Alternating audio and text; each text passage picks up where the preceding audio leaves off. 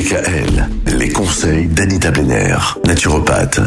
Anita Blenner, quelques généralités sur euh, la manière dont on peut bouger facilement malgré l'obésité. Alors, il y a encore quelques décennies de cela, nos ancêtres bougeaient beaucoup plus que nous aujourd'hui. Et nous, nous sommes devenus trop sédentaires. N'oublions pas que nos plus vieux ancêtres encore se levaient le matin pour aller se chercher de la nourriture, hein, quand ils sortaient de leur, euh, de leur caverne. Et aujourd'hui, qu'est-ce qu'on fait? Ben, On ouvre le frigo. C'est devenu un gros problème chez les jeunes, l'habitude des écrans, la malbouffe et surtout la sédentarité. Bah oui.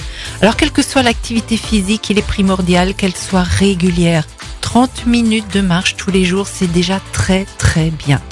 On essaie par la suite de s'essouffler un petit peu en accélérant les pas lors d'une marche. Et le problème que rencontrent beaucoup de personnes, c'est qu'après avoir fait du sport, ben elles sont affamées. Petite astuce, buvez déjà beaucoup d'eau après le sport. En buvant un litre, on va se couper cette sensation de faim. Ça c'est vraiment radical. Hein Donc si vraiment on ne tient pas, on va prendre une poignée d'oléagineux. Une goutte d'huile essentielle de citron en guise de coupe-faim. Bouger, c'est vraiment une prise de conscience que la personne doit aborder. On est avant tout acteur de sa santé. Donc ce n'est pas la faute à Pierre-Paul Jacques, on est responsable.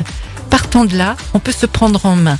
On peut bien évidemment se faire aider par un thérapeute, un naturopathe, mais au final, la solution est en vous et en vos prises de conscience et actions que vous allez mettre en œuvre. Vraiment, c'est possible, il faut en être convaincu. C'est ce que je vous expliquais tout à l'heure hors antenne. Euh, moi, je mets le pied à l'étrier à des personnes. Après, si elles veulent continuer le chemin toutes seules, elles le font. Enfin, c'est pas toutes seules, je les accompagne, mais c'est quand même elle au quotidien qui sera face à elle-même et à ses pulsions, à ses envies, etc. Donc c'est vraiment un travail très personnel, mais c'est pas impossible. J'ai vu euh, beaucoup de personnes se délester de leur euh, de leur kilo en trop et ça fait très plaisir à voir après quand il y a les remerciements.